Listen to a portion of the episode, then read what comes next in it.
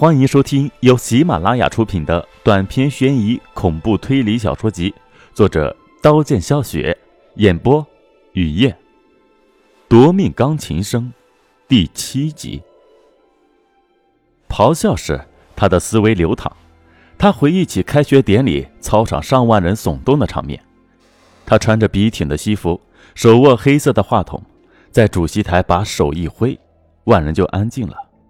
他念着老师写的稿，念的途中出现插曲，万人中央像稻会被风吹得一片一片移动。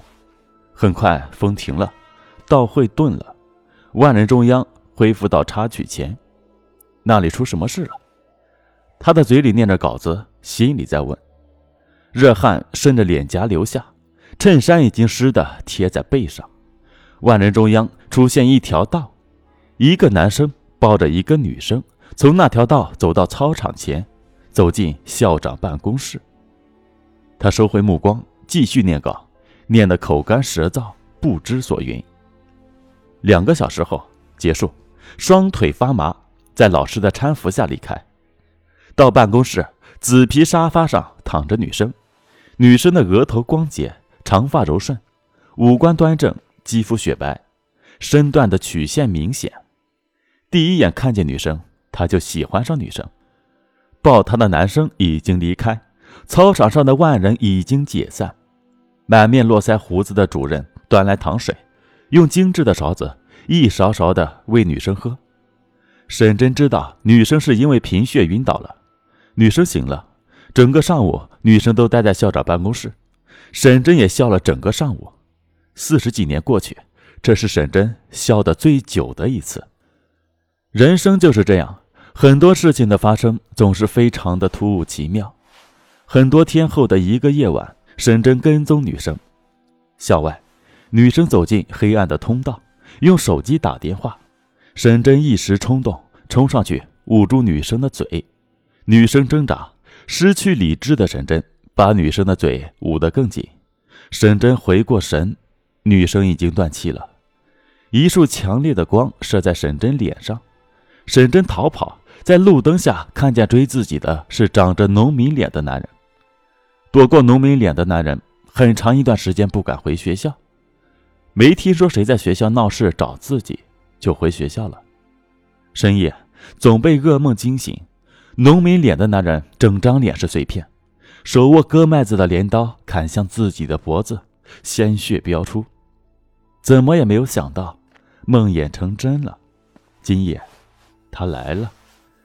酒后壮胆，沈真没有把农民脸的男人当人，看起来他太瘦弱，被岁月的风割得骨头已碎，满身沧桑。自己正值壮年，浑身的力气能将牛扳倒。一把锋利的匕首在惨白的月光下闪过，沈真的思绪拉回现实。酒一醒，明白这个农民脸的男人是女生的爸爸。突然。沈真感觉肚子升起一团火，一股揪心的痛让他的酒彻底的醒了。他不明白为什么会这样，无法走动了。他回头看农民脸，农民脸的眼睛像野兽的眼睛一样。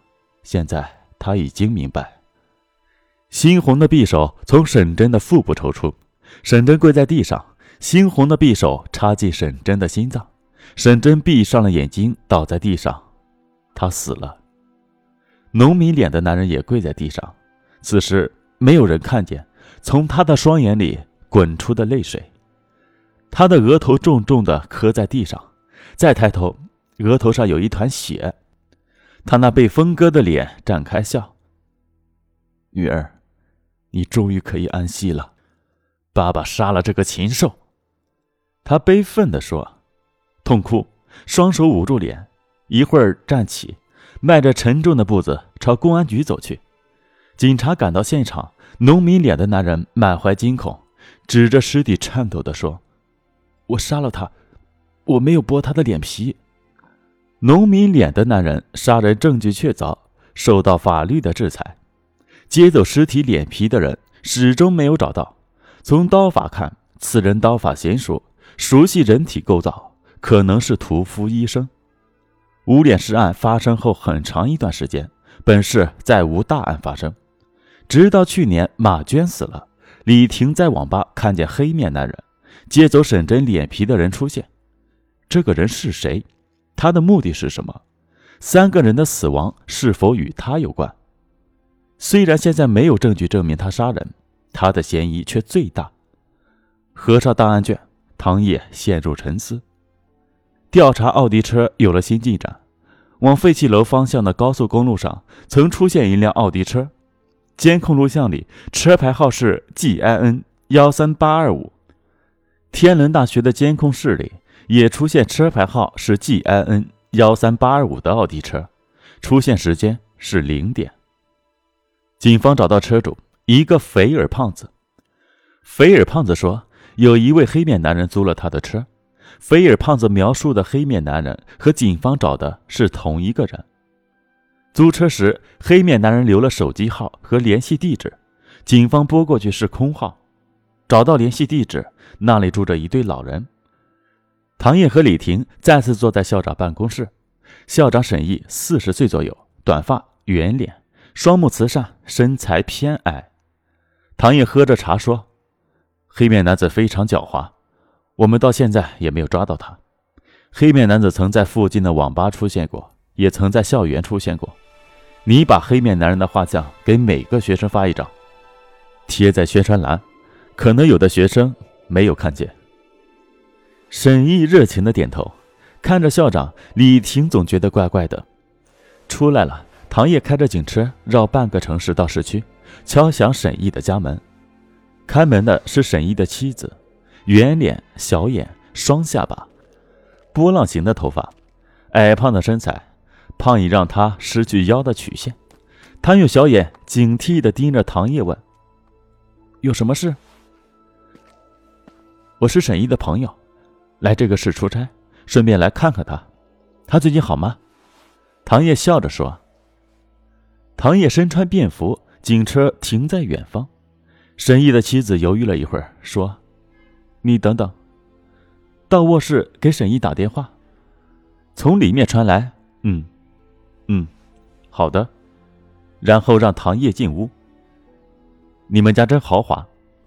从客厅的沙发上坐下，唐烨望着房间说：“沈毅的妻子笑了。”客厅的墙上挂着斑马骏图，毛笔字画。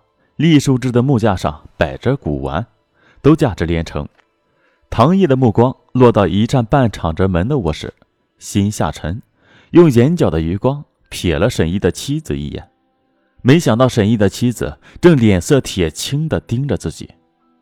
第一眼看见沈毅的妻子，唐烨就有种阴沉肃杀的感觉。沈毅的妻子在警惕什么？现在已明白。因为没有哪个家里会把遗像堂而皇之的摆在卧室的，且占用了整间卧室。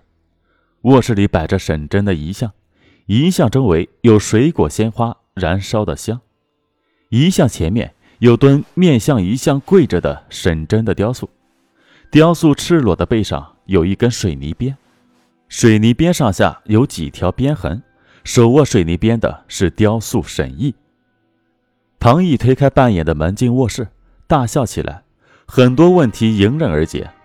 从厨房拿铁锤到沈毅的卧室，砸开木柜上的锁，果然沈真的脸皮躺在木柜中，脸皮旁有一双底很高的鞋。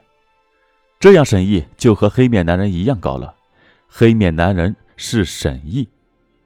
调查奥迪车时，在监控室值班的保安说，那晚校长来过。